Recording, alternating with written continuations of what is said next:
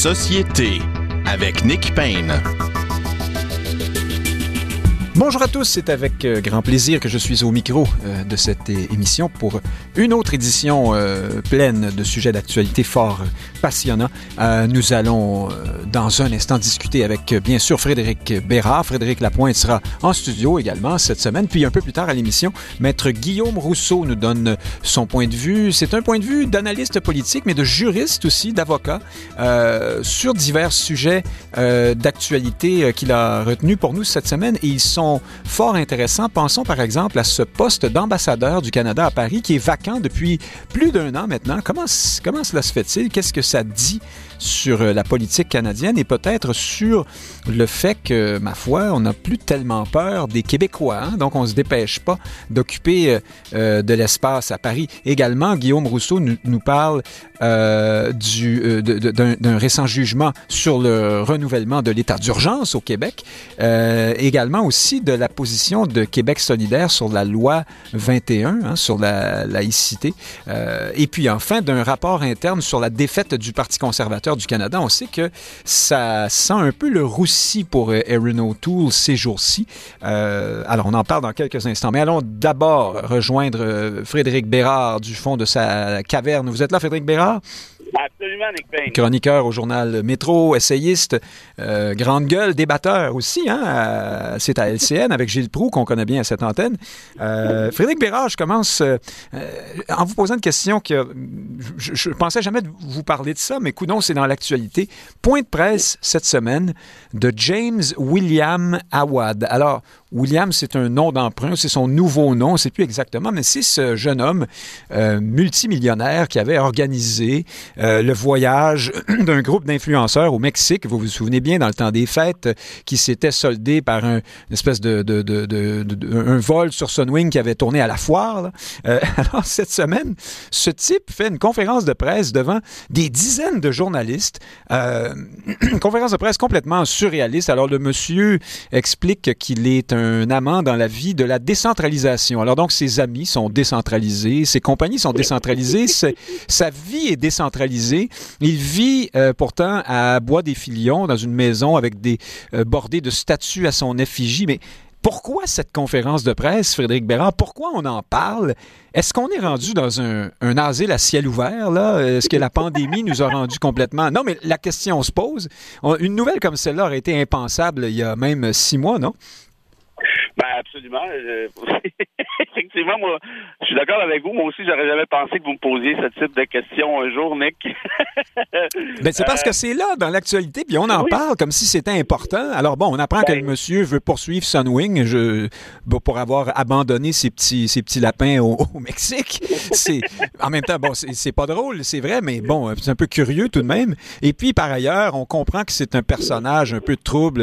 On apprend euh, qu'il faisait des transactions avec la mafia. Il a acheté son l'édifice de sa compagnie 6 euh, millions de dollars comptant le long du, métropolitain à Montréal. Comment ça se fait que ce type est dans l'actualité et qu'on en parle comme si c'était important? Ah, pour moi, Nick, c'est la, chute de l'Occident en une image, hein, celle où euh, on voyait en conférence de presse une multitude de médias d'importance, sérieux, euh, crédibles, écoutez les propos de ce de, de ce, ce, individu, comme dirait Claude Poirier, euh, comme si, le fait que ce gars-là voulait poursuivre Sunwing, Air Canada ou Manche d'Appel avait quelconque importance dans la société. J'en des fois. Et en plus, dire, les, les médias sont assez intelligents, j'espère, en tout cas, pour comprendre qu'ils jouaient justement le jeu de, de ce narcissique fini qui, au final, euh, les a tenus un peu par vous savez quoi, en disant, ben, je vous en donne, je vous en donne pas, je vous dis ci, je vous dis pas ça. Oubliez pas d'aller vous inscrire à ma page, oubliez pas de vous abonner à mon club euh, de Ticoun. Et donc, nécessairement, ben, ça a marché. Et, puis là, les gens sont, sont contents parce qu'ils en ont eu. pour moi, je le répète, la chute de l'Occident, une image, c'était celle-là. On est rendu d'une insignifiance total. Le phénomène des influenceurs, et je, je regrette, mais est absolument épouvantable. Et bien, franchement, je pense qu'il est temps de fermer les internets, euh, Nick, et, pour de bon. Mais vous êtes fasciste. Frédéric Lapointe, James William Awad, cet étrange personnage. Euh, Frédéric Bérard vient de nous dresser un portrait, ma foi, euh, calamiteux de, du monde occidental et de son avenir. Est-ce que, quand même, c'est pas un effet de la pandémie? cet homme existe dans l'actualité à cause de la pandémie et euh, éventuellement des mesures sanitaires. Puis par ailleurs, bon, euh, on est tous un peu euh, quoi, on est tous devenus un peu cinglés ces jours-ci. Comment ça se fait qu'on s'intéresse à ce, zigoto?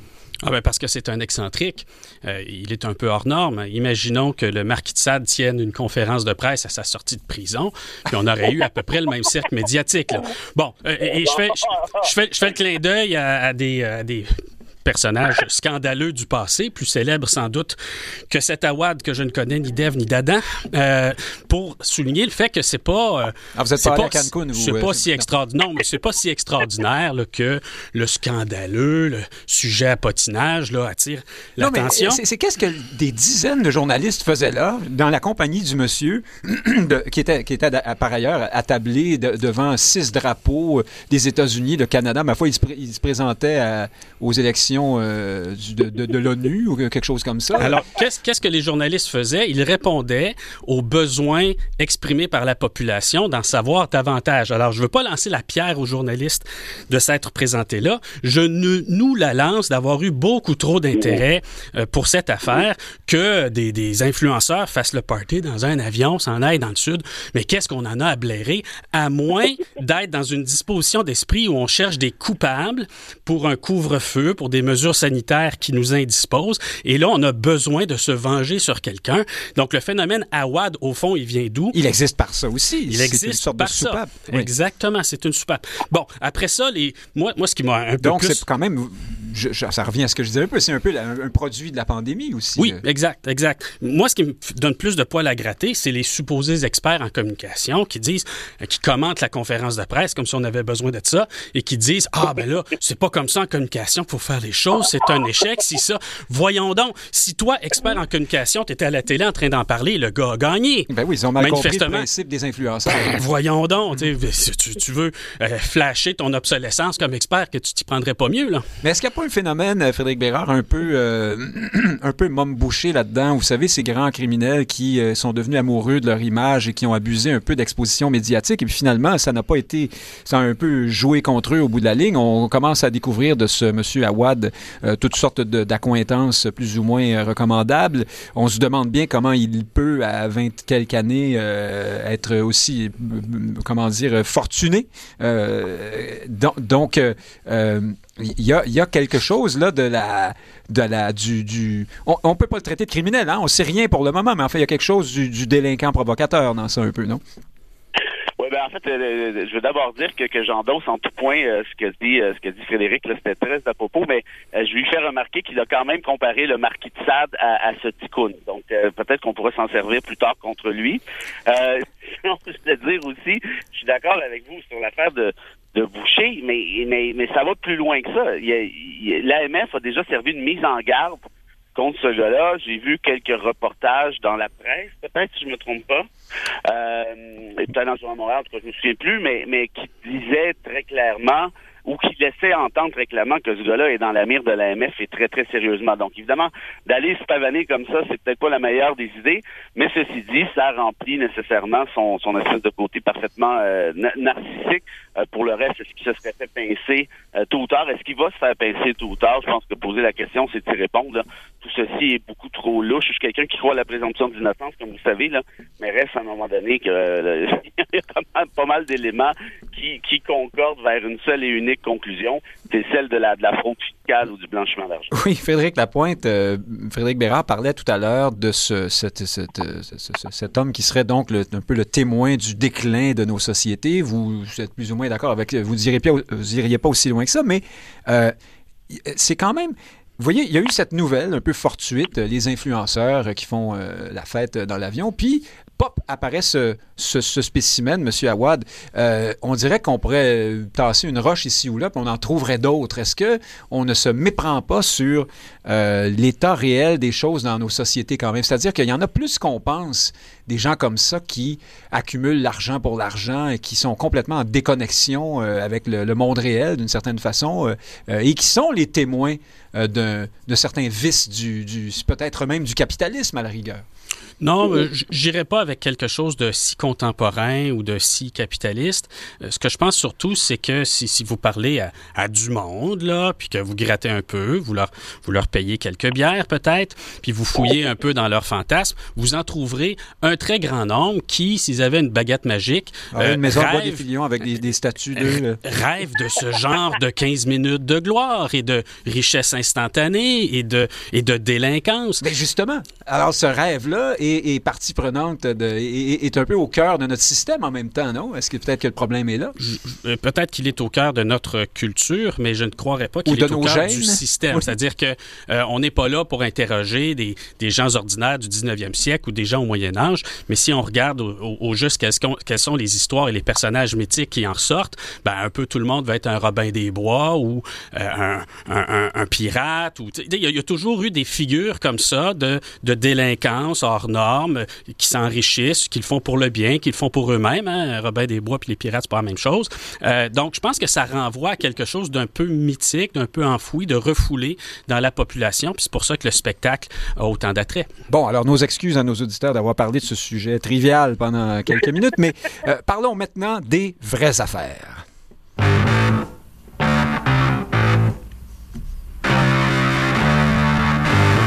Alors ça, c'est Space Trucking euh, de Deep Purple. hein. On va parler des vraies affaires, les camions. Alors, euh, on a beaucoup lu sur les réseaux sociaux que les médias voulaient pas en parler, puis que ça menaçait le régime, le système, les élites et le reste. Mais, parlons-en. D'ailleurs, tout le monde en parle aujourd'hui, euh, depuis enfin quelques jours déjà, et les camionneurs et le convoi est arrivé à Ottawa. La manifestation euh, s'amorce au moment où on se parle. Radio-Canada titrait très joliment les klaxons de la colère. Frédéric Lapointe, je continue avec vous euh, Est-ce que, euh, d'abord, est-ce que c'est vrai qu'on a qu'on a voulu euh, oblitérer, ne pas parler de cette nouvelle ou euh, jugez-vous qu'elle occupe la place qu'elle mérite euh, dans l'actualité jusqu'ici? Oui, elle occupe euh, suffisamment d'espace. Ce qui est euh, plus extraordinaire, si on veut, c'est euh, le, fait que le bruit de la désapprobation enterre à ce point leur message. Euh, lorsque des citoyens organisent une manifestation, quel qu'en soit euh, le sujet, on peut penser que un certain espace sera consacré au message de ces gens-là, quitte à par la suite commenter le message, contredire le message, relativiser le message. Alors, vous parlez de la réprobation Ah, des la commentateurs réprobation patentés? Des ou... commentateurs, des journalistes, de la population majoritaire sur ces questions, euh, des politiciens, évidemment. Alors, je, je, je trouve que c'est... Ah euh, ben là, vous avez Justin Trudeau, hein, qui les a... Bon, on n'était et- pas dans les Ostrogos, là, mais pas, Mm, pas, pas pas très lo- loin. pas- loin.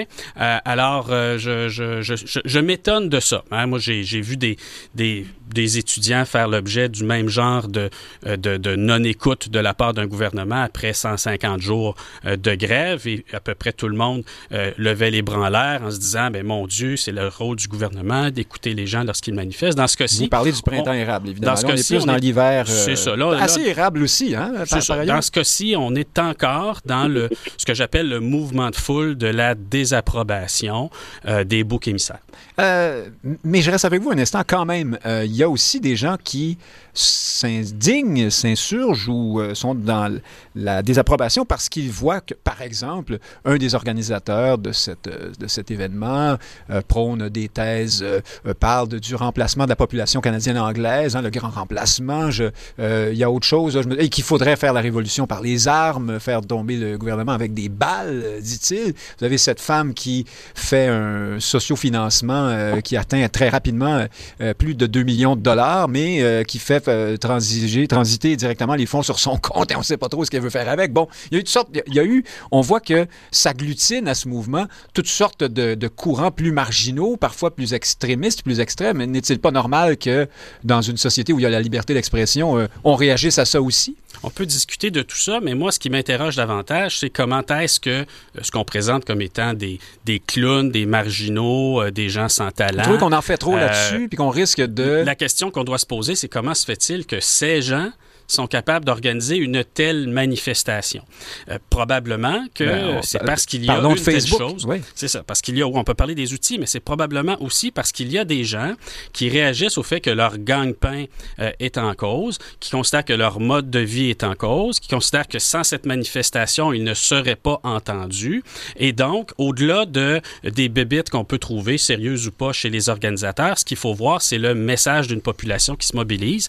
Et il est, il est quand même même assez important. C'est une manifestation impressionnante. Et que vous inspire, je termine avec vous là-dessus, l'appui assez euh, fervent euh, de, de, nationalistes, même de souverainistes québécois, d'ordinaire, en tout cas qui le sont d'ordinaire, aujourd'hui à ce mouvement qui est très, très... Euh, c'est très canadien-anglais, hein, sur les drapeaux du Canada mur à mur, les slogans tout en anglais.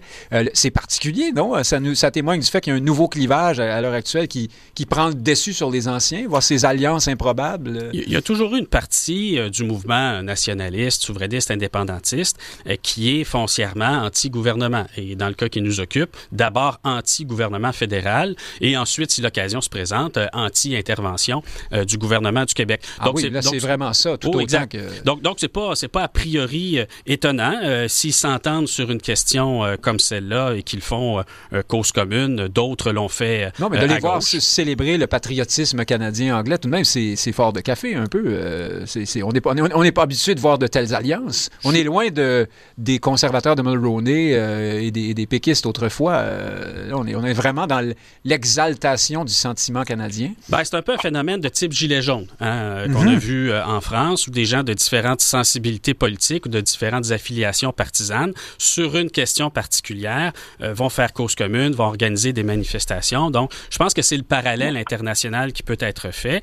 Et, euh, ben oui, les commentateurs étaient un peu perdus en France également de voir des gens aussi dissemblables euh, s'associer dans une cause. Mais encore une fois, au-delà de la surprise, ce qu'il faut voir, c'est qu'il y a derrière une manifestation un ressentiment, des intérêts aussi qui peuvent être différents de ceux de la technocratie et qui sont suffisamment forts pour que justement ils passent par-dessus leurs différences. Donc, au-delà de la dénonciation que font les, les, les bien-pensants, et je pourrais en être de cette manifestation, je pense qu'il y a un message fort. Frédéric Bérard, alors là, je vous, vraiment, je vous sers ça sur un, piano d'argent, comme on dit dans les tavernes, mais euh, est-ce qu'on est vraiment dans les élites euh, bien pensantes et technocrates contre euh, ce qui serait le peuple. Hein? C'est ça, normalement, le pendant de ce, de ce, discours, du discours de, Frédéric Lapointe. Est-ce que c'est à ça qu'on assiste en ce moment?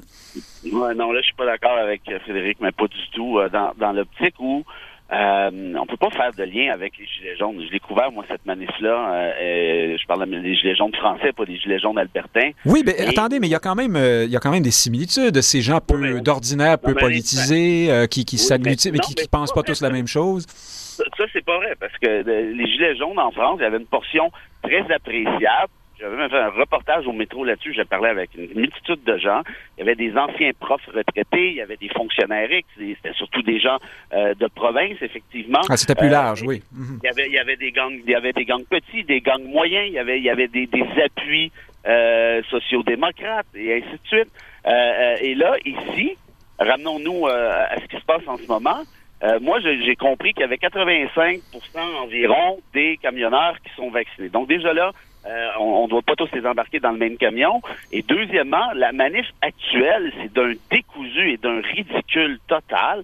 On nous parle, il y a un mélange d'anti-vax, il y a un mélange d'extrême droite. Hein. Il y a des Proud Boys qui sont là-dedans, qui sont venus des États-Unis. Vous l'avez dit, un des organisateurs nous parle de, descendre Trudeau par balle. Qui, qui, qui, je suis désolé, là, mais en vertu du code criminel, ça s'appelle des menaces de mort. Ce gars-là va peut-être casquer pour ça.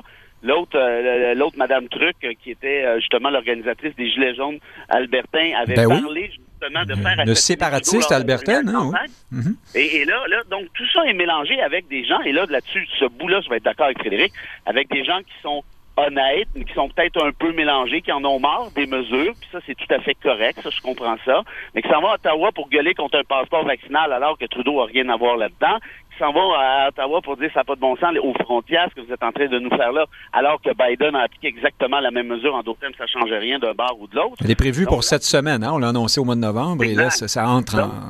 Donc, moi, moi je suis plutôt, d'avis que, par exemple, la, manif des Gilets jaunes, c'était pas une manif populiste, c'était une manif oui, qui ratissait large, mais qui était essentiellement progressiste. Et la réponse de Macron a été à ce niveau-là, par exemple, en haussant le salaire minimum, puis des mesures, euh, des mesures du genre. Ici, la manif dont, dont, dont il est question, ressemble beaucoup plus à ce qu'on a vécu le 6 janvier 2021 au Capitole, où euh, le grand boubou l'a déguisé en, ben justement, le Joe Blow l'a déguisé en grand boubou des pierres à feu, et ainsi de suite avec, sa gang de, de, de, gorlots qui ont décidé de faire tomber l'Assemblée. Est-ce que c'est la même chose précisément? Ben non, c'est pas ce que j'essaie de dire. Mais regardez les messages. On va mettre fin à Trudeau. On va mettre, le gars vient d'être légitimement et démocratiquement élu. On peut l'aimer, on peut le détester, ça c'est tout à fait correct. Mais de, de, de passer ce genre de message-là sur leur page de médias sociaux. Et là, on parle des organisateurs, on parle pas du dernier Ticlin qui est dans la manif. Donc, tout ça pour dire que moi, le, au moment Oui, non, je vous entends bien. Euh, petit bémol peut-être sur votre passage sur les gilets jaunes progressistes. Là, il faut faire attention en même temps parce que c'était une réaction justement à des mesures dites progressistes de, de taxes sur le carburant. Euh, il n'y avait pas que des progressistes patentés là-dedans. Disons que c'était social, on va dire ça. comme je veux juste préciser un truc, par contre, Nick, parce qu'on avait euh, haussé en France la taxe sur euh, sur la, le carburant, là, le, le, exactement. Ouais, le gasoil. Il y en a plusieurs là-dedans, donc des gangs petits, là, si on peut les appeler comme ça, qui ont dit ben nous on vient de s'acheter un véhicule et, c'est beau l'environnement. On est pris à la gorge là. Oui, oui, c'est ça. Ben, on est pris à la gorge, on n'en a pas de métro nous. Mais revenons, euh, revenons à nos camionneurs. Frédéric Lapointe euh, dit une chose importante. D'ailleurs, il y a, il y a Mathieu Bock-Côté qui va dans ce sens-là, dans le journal ce matin ou hier, je ne sais plus, dans le journal de Montréal, en disant euh, on peut avoir toutes les objections qu'on veut, on peut les trouver euh, farfelues, euh, grotesques ou bigarrées ou incohérents peut-être, mais l'erreur continuellement faite par, euh, alors appelons ça les élites, pour faire vite et peut-être se tromper, et justement d'ostraciser ce type de, mouvement d'humeur euh, et euh, de les rendre encore plus, comment dire, ça règle pas le problème au fond. Vous pensez pas qu'il y a un danger là? Est-ce que vous trouvez que dans les médias jusqu'ici, on s'est un peu payé leur gueule ou si, somme toute, la couverture plus objective existe?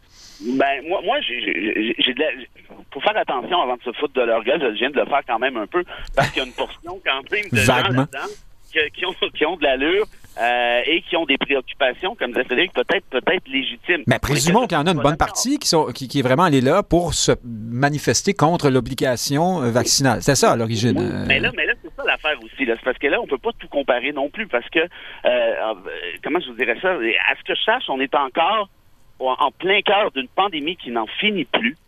Euh, là, il y a des contestations sur l'ordre scientifique, il y a des contestations de toutes sortes.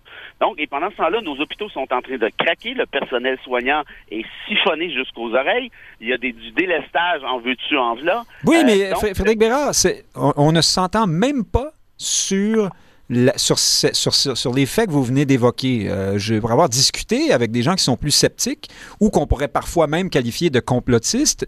Euh, c'est les données, par exemple, sur le délestage dans les hôpitaux sont à remettre en cause, euh, même voire elles n'existent pas. Euh, dans, dans, bien des cas. Dans d'autres cas, on, on, on, on, fait comme si ça n'existe pas, dans, dans, du moins dans le raisonnement qu'on tient. Comment vous expliquer? Alors, est-ce peut-être qu'effectivement, on, exagère ces chiffres-là? Ben, je veux dire, euh, je sais pas c'est quoi vos sources qui disent que ça n'existe pas. Si c'est Lucie Laurier. Ah non, c'est pas moi, malheureusement. oui, oui. non, je.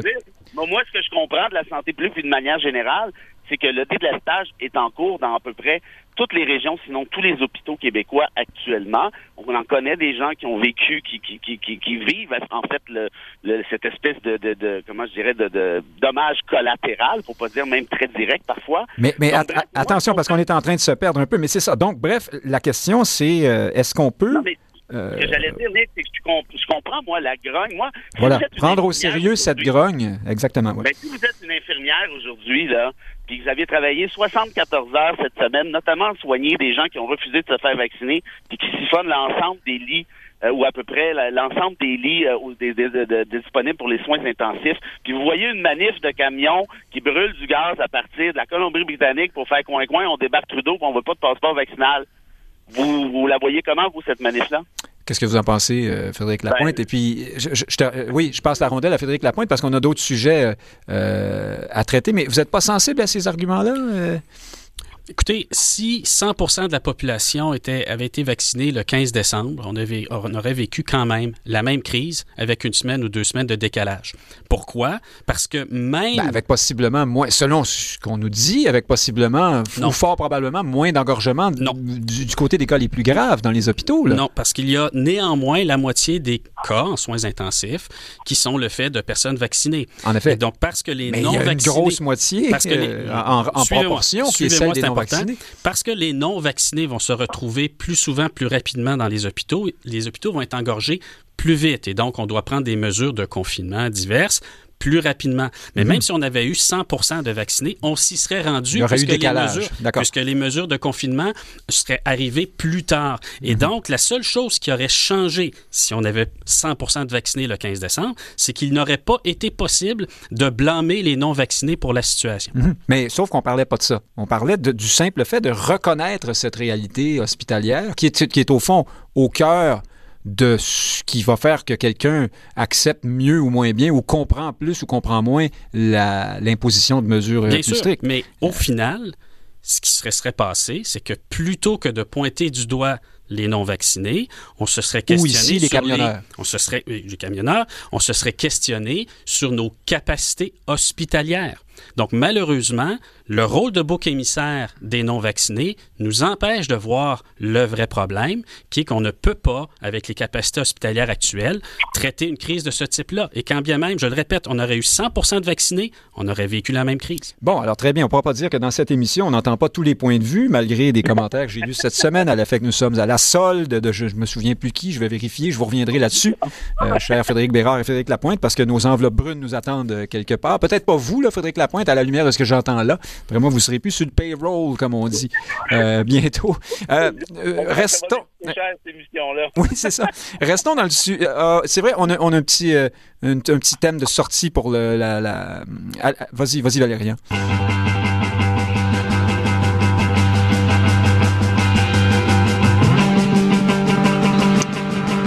Ah voilà, ça c'est ça c'est Highway Star, toujours de Deep Purple. Donc on fait dans la cuillerette aujourd'hui, mais on voulait rester dans le thème de l'autoroute et des camions. Euh, restons aussi dans le thème de la pandémie, un déconfinement, un, un relâchement mollo. Euh, Frédéric Bérard, qu'est-ce que ça vous euh, qu'est-ce que ça vous inspire cette sortie de François Legault cette semaine? C'est très c'est très québécois et c'est très mon oncle François père de la nation ça comme comme choix de terme. Est-ce que vous trouvez que on y va trop mollo justement?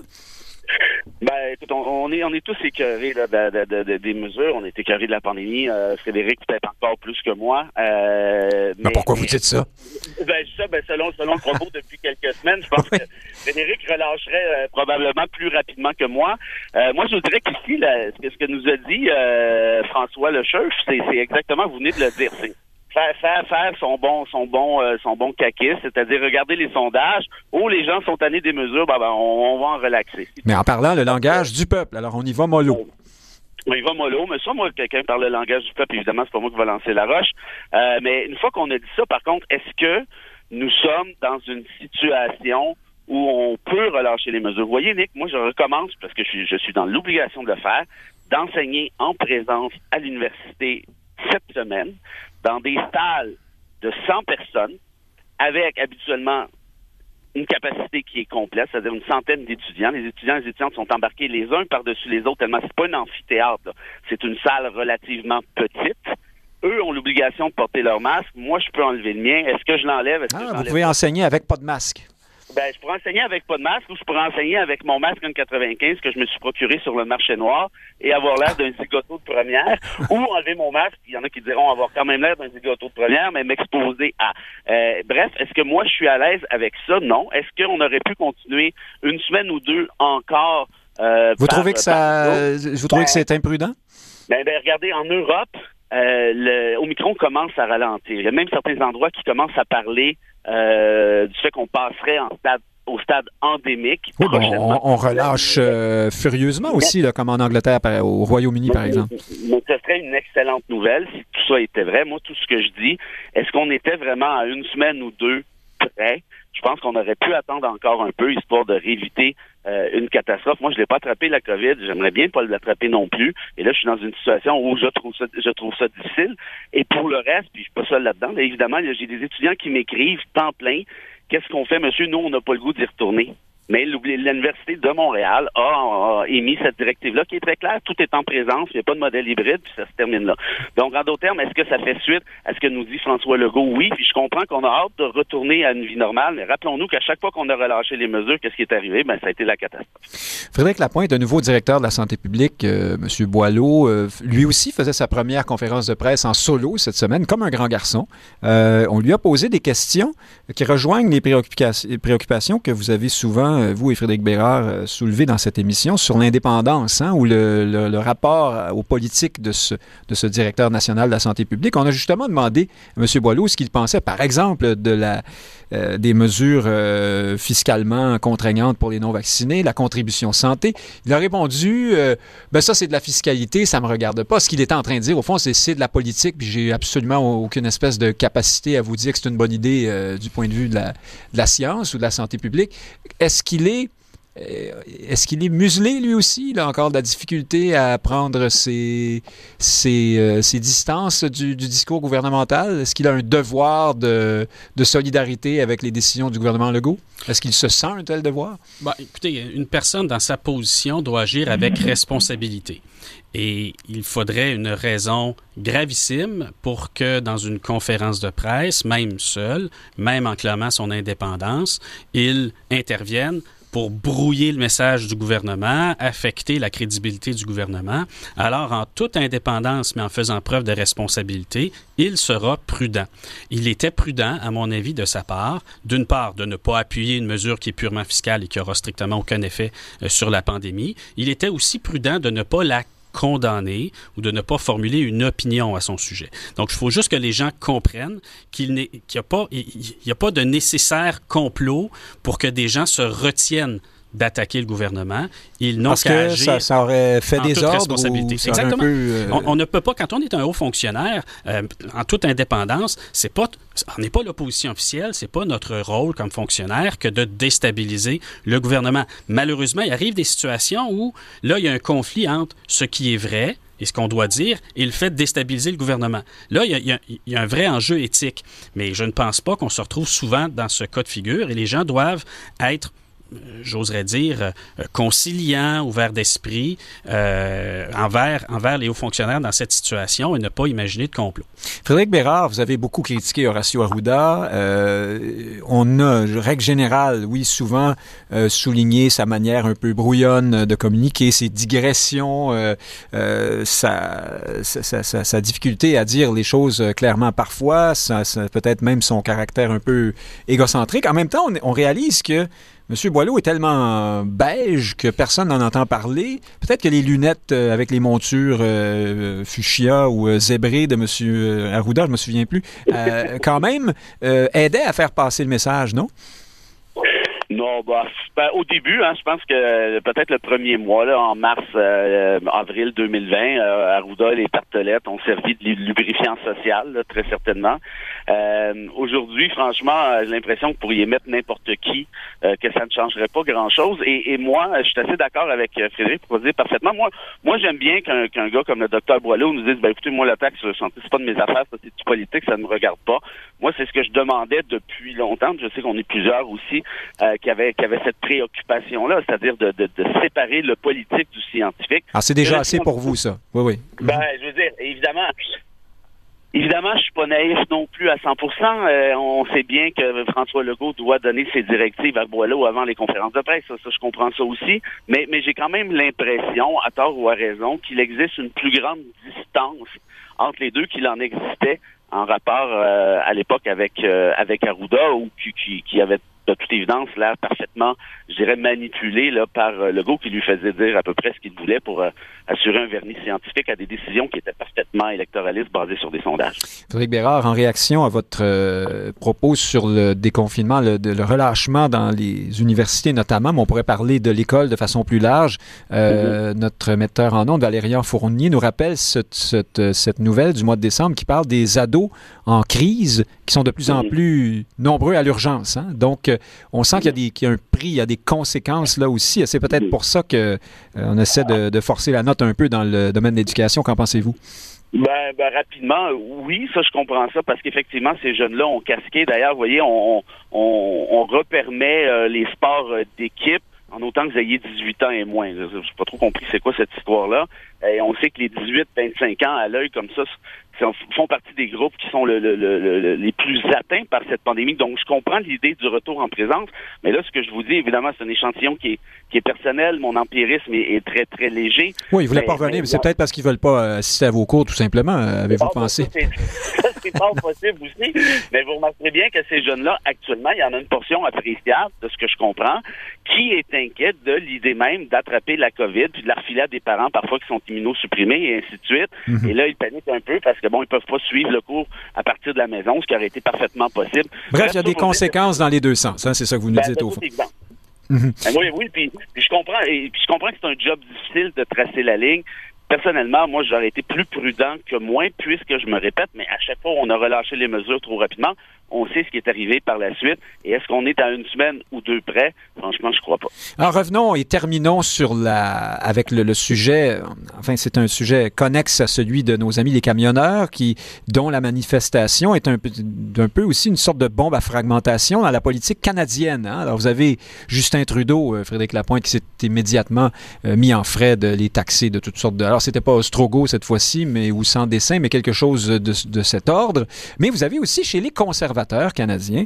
Euh, la pagaille, qui était déjà euh, bien prise, on s'en rend compte euh, maintenant, mais qui a repris de plus belle. Alors, Andrew Scheer, Pierre Poilièvre et quelques autres expliquent que Justin Trudeau est la pire menace aux droits et à la liberté au Canada et qu'il faut appuyer les camionneurs, aller les rencontrer, ainsi de suite. Et puis, vous avez Aaron O'Toole qui ne sait pas trop sur quel pied danser, qui explique qu'il faut entendre la grogne, mais qui en même temps condamne la... la... Enfin, il est il est mal pris, M. O'Toole, non? Est-ce qu'il va finir par se faire éjecter euh, avant une prochaine élection, d'après vous? Ah, il est en danger. Euh, il est clair que si vous regardez le pourcentage de la population qui est remonté contre les mesures sanitaires, qui choisit de ne pas se vacciner, notamment, vous êtes un peu au maximum 10, 15, 20% de l'électorat. C'est parfait pour Maxime Bernier, ça. C'est parfait pour Maxime Bernier, c'est parfait pour Éric Duhem, mais c'est pas parfait pour Erin O'Toole, qui a besoin de 30, 35% de la population pour être élu. C'est ça sa job. Sa job, c'est pas de remonter une foule puis de faire applaudi par 10 de la population. Donc, cette ligne de fracture-là, elle existe dans son caucus. Et lorsqu'il y a un tel mouvement de foule comme celui des camionneurs, ben forcément, ça exacerbe cette ligne de tension. Et O'Toole a besoin d'un parti, d'un camp conservateur ou d'une droite, c'est paradoxal ce que je vais vous dire, là, mais apaisé pour qu'elle ne fasse pas peur au centre de l'échiquier politique canadien, de telle sorte qu'il puisse convaincre le centre qu'il est une alternative au gouvernement libéral. Donc oui, ce sont des jours très difficiles pour Erin O'Toole. Frédéric Bérard, euh, est-ce que, est que dans son parti, au fond, ses adversaires, euh, les adversaires de M. O'Toole, se, servent de cet événement pour, le, pour miner son leadership encore plus, ou est-ce qu'ils croient vraiment à ce qu'ils font? Est-ce qu'on peut imaginer un parti conservateur un peu plus euh, Tea Party, hein, qui se tiendrait, qui se collerait à, ces, à cette manifestation manifestation, qui a aussi les... Alors, je sais qu'on a employé le terme Trumpisme, mais ça a choqué plusieurs, mais c'est vrai qu'il y a ce, côté euh, patriotisme euh, exacerbé, euh, exalté comme, comme rempart à, l'ennemi intérieur, hein, celui qui veut nous priver de nos libertés. Ça, ressemble effectivement au courant qui, est derrière Donald Trump aux États-Unis. Et donc, je reviens à nos amis les conservateurs. Est-ce qu'ils veulent vraiment s'adjoindre cette, cette frange-là de la, population? Ben, c'est une frange qui est de plus en plus nombreuse, qui est de plus en plus puissante pour toutes sortes de raisons. Je pense qu'il y a des enjeux de santé mentale, il y a des enjeux de méconnaissance de l'histoire en les références. Ah, j'entends les courriels rentrer. Oui, allez-y. Euh, oui, ben, c'est correct. Euh, vous voyez, ben, d'ailleurs, moi, ma santé mentale est mise à l'épreuve, Nick. Parce qu'une de mes bandes préférées, mes groupes préférés, les Mighty Mighty Boston, viennent de se, de se séparer après près de 40 ans. Vous savez pourquoi? Ah non, parce qu'un chanteur anti, anti-vax et des... Euh, est-ce que c'est ça? Il y a quelqu'un... Ils sont, ils sont fâchés sur les mesures? Il y a Dickie Barrett qui, est, qui est apparemment un anti-vax, que je savais pas qu'il est chanteur, qui a appuyé la campagne, l'espèce de campagne un peu tout croche de Robert euh, Kennedy Jr. euh, qui fait campagne justement contre les mesures sanitaires en nous disant que, vous voyez, même Hitler n'allait pas aussi loin, on pouvait se promener tranquillement en Suisse. La preuve, Anna Frank a été capable d'écrire un bouquin. Au voyez, Canada, vous avez Neil Young hein, qui euh, retire ses Oui. chansons de Spotify pour protester contre euh, un des euh, balados, là, je pense que c'est Joe Rogan ou quelque chose comme ça, qui diffuse de, de- du, euh, des préceptes anti-vaccins aussi. Alors, oui, oui, ça, bref, oui. Où je m'en vais avec ça, c'est qu'on est en train, pour moi, les Mighty Mighty Boston, c'est un, un band que j'adore. Et j'ai un choc depuis depuis que j'ai appris ça, c'est-à-dire ce matin. Et, et- et pourquoi je vous raconte tout ça? Ça a l'air anecdotique, mais c'est parce que c'est rendu dans Ben, un peu, oui, toutes mais les quand même. sphères. C'est rendu dans toutes les sphères de la société. Oui, oui. Et, et ça, a un, euh, ça a un impact. Je veux dire, je, je le répète, là, on, on fait un lien avec l'Holocauste en nous disant par ailleurs, c'est un, un argument, une comparaison euh, avec l'Holocauste, mais a fortiori, même Hitler n'était pas allé si loin. Et là, on parle de gens, Robert Kennedy Jr., on parle des, des, des- je veux dire, Barrett, c'était- je pensais que c'était un gars avec, avec une certaine tête sur les épaules. Donc ça pour dire qu'il y en a un sacré paquet qui sont en train de péter les plombs au sens très fort du terme. Non, mais puisqu'on est dans le domaine, euh, puisque vous avez amené sur la chanson et le rock, vous avez euh, euh, le Meatloaf, hein, le chanteur Oui, très, très connu, vendu des centaines de millions, 100 millions de disques, je crois, qui, euh, ben, qui est euh, décédé de la COVID parce qu'il, enfin, parce que, je ne dirais pas parce que, il est décédé de la, COVID et par ailleurs, il refusait d'être vacciné, il était contre la société du contrôle et euh, voilà. Donc, vous voyez, ça avait l'air peut-être un peu anecdotique, puis ça l'était aussi. Mais, mais tout ça pour dire quoi? Pour dire que ce mouvement-là est rendu absolument partout, avec une influence énorme, ce qui fait donc que si vous êtes autour, et je, je conclue avec ça, ben nécessairement que vous ne pouvez pas non plus en faire totale abstraction, parce que vous avez quand même une portion de la population qui appuie votre parti. Donc, là, on a décidé Et que, et que Justin. Trudeau a manifestement décidé de, de ne Oui, pas, de de ne faire pas du wedge séduire du tout, hein? Ouais. Exactement, de décider de faire du wedge politique avec ça. Et ça, je pense que c'était habile en quelque sorte, un peu comme Macron en France. Est-ce que c'était habile, Frédéric Bérard, ou c'est- dé- euh, c'est déplorable? Euh, euh, parce qu'effectivement, ça antagonise, ça consacre ce, ce nouveau clivage qui bouscule un peu les débats politiques auxquels on était habitués. Aujourd'hui, vous avez, j'y reviens, euh, des souverainistes qui disent euh, Moi, je m'en vais chez Éric Duhem euh, parce que la pandémie, c'est plus important pour moi que la souveraineté du Québec. Euh, c'est- quelque chose. Hein? Alors, est-ce qu'on veut entretenir ce, clivage ou on voudrait pas chercher à l'apaiser? Je comprends l'intérêt politique de M. Trudeau, mais est-ce que c'est une bonne idée au final?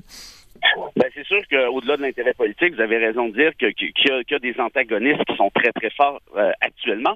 Mais d'un autre côté, puis là-dessus, je vais peut-être diverger d'opinion avec Frédéric, est-ce qu'on peut vraiment en faire abstraction? Est-ce qu'on peut faire abstraction du fait, et là, je le répète, on ne sera pas d'accord, que les non-vaccinés euh, constituent une portion trop appréciable de gens qui sont hospitalisés versus les vaccinés, puis Frédéric a raison de dire en quelque sorte si on avait été davantage vaccinés, peut-être que oui, mais les vaccinés qui sont sur les lits d'hôpitaux actuellement sont des gens, et ça c'est démontré, qui, ont, qui sont euh, immunosupprimés ou qui ont des conditions X, Y ou Z. Donc, en d'autres termes, les non-vaccinés con- continuent de constituer une menace pour la santé publique, notamment d'un point de surtout en fait d'un point de vue hospitalier. Donc, je comprends les leaders politiques de vouloir resserrer la vis. Est-ce que ça fonctionne? Je le sais pas, faudra voir. Est-ce que ça crée un clivage qui est peut-être pas idéal? Évidemment, mais d'un autre côté, quelle est, quelle est l'autre option? De faire comme s'il n'existait pas, franchement, je pense pas que ça soit possible. Frédéric Bérard, on vous, on vous laisse. On reste avec Frédéric Lapointe en studio, euh, puisque Guillaume Rousseau va se joindre à nous pour la fin de l'émission. Merci de nous avoir euh, éclairé ou fait fâcher. Euh, Nos auditeurs nous le, nous le diront. Et puis à la semaine prochaine, j'espère bien. Rendu. Bon, alors bonne chance avec la COVID. Et Oui. puis bravo aussi pour la réalisation hein, du Deep Purple, là, comme ça, c'est magique. Bon, une fois, pas. une fois n'est pas coutume. Alors, euh, Ben, à- vous l'avez fait deux fois. ah oui, c'est vrai. À très bientôt. Dans un instant, chers auditeurs, nous poursuivons la discussion avec Frédéric Lapointe et Guillaume Rousseau nous parle euh, de ce, le poste d'ambassadeur du Canada à Paris qui est toujours vacant après un an et demi. On a vraiment euh, euh, plus tellement de crainte que les Québécois n'occupent l'espace, on dirait. À tout de suite.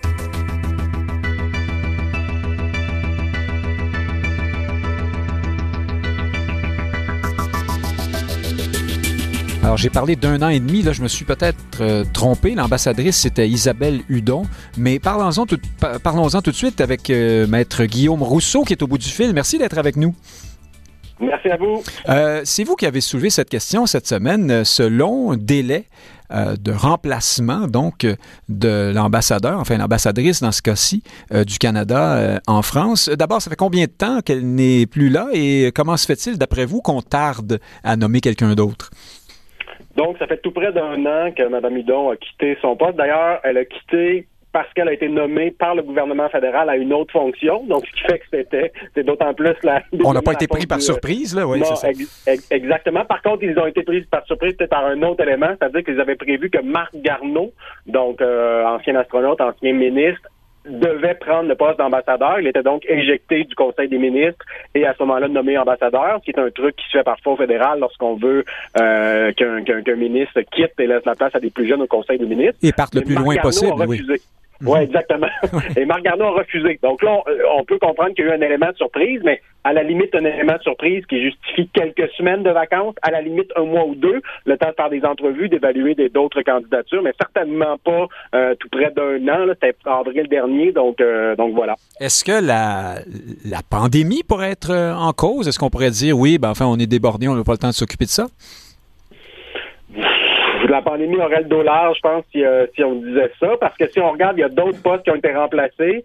Euh, on, on laisse jamais, par exemple, le poste de haut commissaire, donc l'équivalent d'ambassadeur euh, en Grande-Bretagne, ambassadeur du Canada en Grande-Bretagne, on laisse pas le poste vacant comme ça. Donc non, je pense pas que la question de la pandémie là, puisse justifier qu'on n'est pas en mesure à Affaires mondiales Canada, qui est pas nécessairement le ministère le plus affecté par par la pandémie, qu'on soit pas capable d'étudier de, des, des, candidatures et de et de contacter des, gens et procéder à une nomination dans un délai raisonnable. Alors, pour éclairer nos auditeurs, Affaires mondiales, ça, c'est un des nombreux nouveaux noms là, du, ce qu'on appelait traditionnellement le ministère des Affaires étrangères depuis quelques années. Il change de nom, peut-être pour des questions idéologiques. Hein. L'étranger, c'est, c'est pas gentil pour, pour euh, les autres pays. On appelle ça affaires mondiales. Ça fait plus, euh, hein, ça fait plus mondialiste peut-être. Ça fait plus citoyen du monde. Oui, voilà. Mais Guillaume Rousseau, vous avez une thèse, vous, sur les raisons pour lesquelles on se traîne un peu les pieds dans ce dossier-là. Ça aurait à faire avec le fait que les souverainistes québécois ne sont plus très menaçants par les temps qui courent euh, à Paris. Est-ce que je me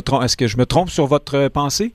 Non, c'est exactement mon hypothèse, parce que si on regarde historiquement les personnes qui ont été nommées ambassadeurs du Canada en France, c'est vraiment souvent des grosses pointures.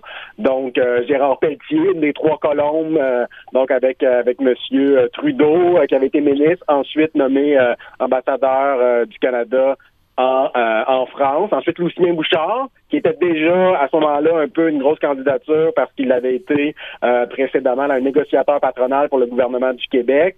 Donc, quelqu'un qui était connu. Euh, par la suite, on a eu plus récemment Lawrence Cannon, mhm. euh, donc encore là un ancien ministre. Donc, très souvent, on nomme, particulièrement depuis les années 60, depuis que le Québec a sa délégation générale, pratiquement sur un pied d'égalité avec l'ambassade du, du Canada. Et on sait qu'il y a un triangle infernal Québec, Ottawa, Paris et dans les années euh, fortes pour le mouvement souverainiste, on avait un ambassadeur du Canada à Paris qui surveillait ça de très près parce qu'évidemment, on sait qu'en cas de victoire d'un oui, la France aurait probablement été dans les premières euh, juridictions, dans les premiers États à reconnaître un Québec souverain, ce qui aurait pu entraîner euh, des reconnaissances par, par des alliés de la France, pays francophones africains et tout. Alors, c'était très stratégique pour le Canada de surveiller ça de près semble-t-il qu'aujourd'hui, avec la menace souverainiste diminuée, ça semble être moins une priorité que cette question-là pour Ottawa. Oui, d'ailleurs, vous auriez pu nommer Raymond Chrétien, hein, le frère de l'autre, euh, au début des années 2000. Je regarde la liste, là, Benoît Bouchard, Claude Charlot. C'est le neveu de, C'est le neveu. J'ai dit le frère, absolument. Oui, oui, oui. Parce que euh, j'ai eu la chance même de travailler avec lui, donc je le connais bien. Et lui, c'était vraiment un diplomate de carrière, donc dont le, tout le parcours justifiait cette nomination-là. Bon, par ailleurs, il était aussi euh, neveu du premier ministre qui ne devait pas nuire, mais effectivement, très, très bon exemple. C'est un, un des grands diplomates canadiens, donc qui avait été nommé là en 2000, donc au moment où on, est, on, on pressentait peut-être un autre référendum. Alors, effectivement, autre bon exemple. Et depuis 1944, euh, exclusivement, hein, ce sont des, des Québécois ou des Canadiens français. Euh, aussi, c'est pas, c'est pas euh, par hasard ça non plus. Hein, c'est parce qu'on veut avoir un allié au Québec dans les relations avec la France, voilà. manifestement. Un autre sujet, Guillaume Rousseau, cette semaine qui vous intéresse, et on aura sans doute l'occasion d'entendre Frédéric Lapointe là-dessus aussi, c'est euh, la, le, le, oui, un jugement donc sur le renouvellement de l'état d'urgence euh, en ce qui concerne euh, Québec, n'est-ce pas? C'est ça? Expliquez-nous. Oui, donc, euh, vous savez, on est en état d'urgence depuis mars 2020. Depuis les tout débuts de la pandémie. Mhm. Exactement. Donc, ça permet au gouvernement de prendre un certain nombre de, décisions, comme fermer les établissements d'enseignement. Il pourrait imposer une vaccination obligatoire en vertu des, pouvoirs prévus là, par la loi sur la santé publique. Donc, c'est vraiment quelque chose de particulier dans une démocratie d'avoir une possibilité pour le gouvernement de prendre des décisions drastiques comme ça rapidement. Des, pouvoirs extraordinaires, hein, finalement. Exactement. je pense que je pense que l'expression est bien choisie. Et là, c'était contesté donc par un avocat en particulier, mais de manière assez large des adversaires du, gouvernement. Donc, plusieurs avocats laissaient entendre depuis des mois que le gouvernement ne pouvait pas renouveler comme ça à tous les dix jours euh, l'état d'urgence euh, sans passer par l'Assemblée nationale parce que la loi sur la santé publique dit finalement que le gouvernement peut effectivement renouveler l'état d'urgence à tous les dix jours ou y aller pour une période de 30 jours, mais cette fois-là avec l'assentiment de l'Assemblée nationale. Et là, certains disaient, ben finalement, l'esprit de la disposition, c'est que si on veut y aller pour le 30 jours, il faut passer devant l'Assemblée nationale. Mm-hmm. Et euh, est-ce que vous, est-ce que est-ce qu'on a un bon, un bon jugement? Est-ce que, euh, est-ce que ça, d'après vous, c'est fondé? Puis par ailleurs, plus politiquement, est-ce que vous trouvez qu'on fait bien de, maintenir l'état d'urgence?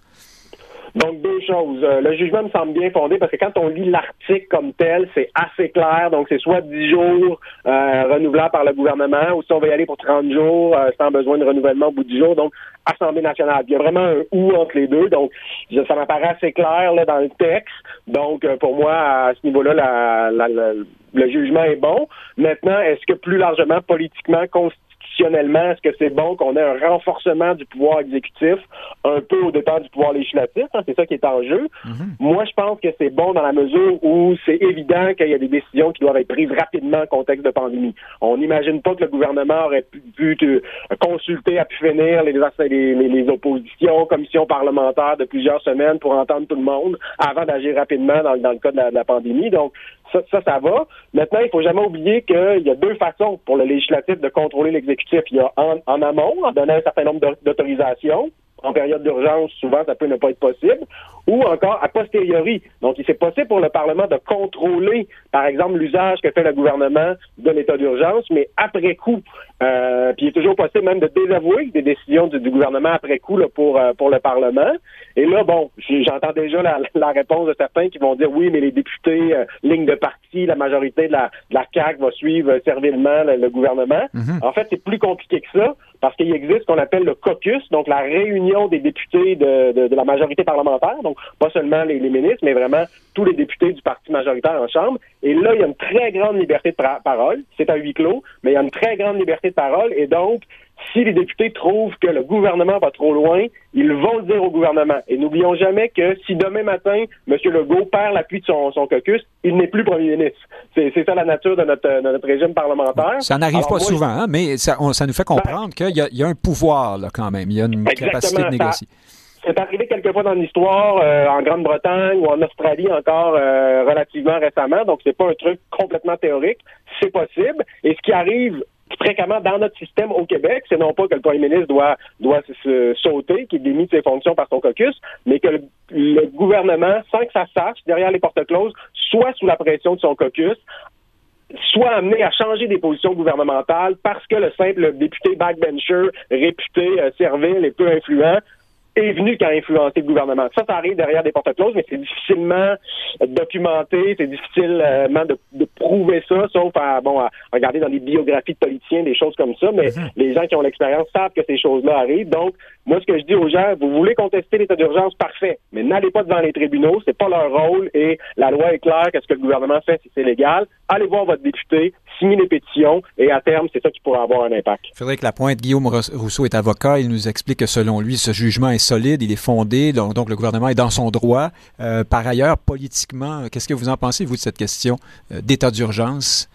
Ben, je pense qu'il faut que la population accepte de débattre de l'état d'urgence. Euh, il y a une manifestation avec des camions, on ne viendra pas sur le fond et la forme de l'affaire, mais il doit y avoir un espace où la population délibère juge le gouvernement et cet espace-là est plus difficile à obtenir euh, quand le gouvernement lui-même euh, mobilise la science, euh, monopolise les médias par ses conférences de presse quotidiennes. Et dispose des pouvoirs que lui confère l'État d'urgence. Et dispose des pouvoirs que lui confère l'État d'urgence. Donc, et, et par ailleurs, la population elle-même, je le dis souvent, doit avoir plus de tolérance envers l'expression de points de vue différents parce que, comme ça a été bien expliqué euh, par euh, Guillaume, euh, il faut que les politiciens soient influencés par l'opinion publique pour que le gouvernement soit contrôlé dans ses actions.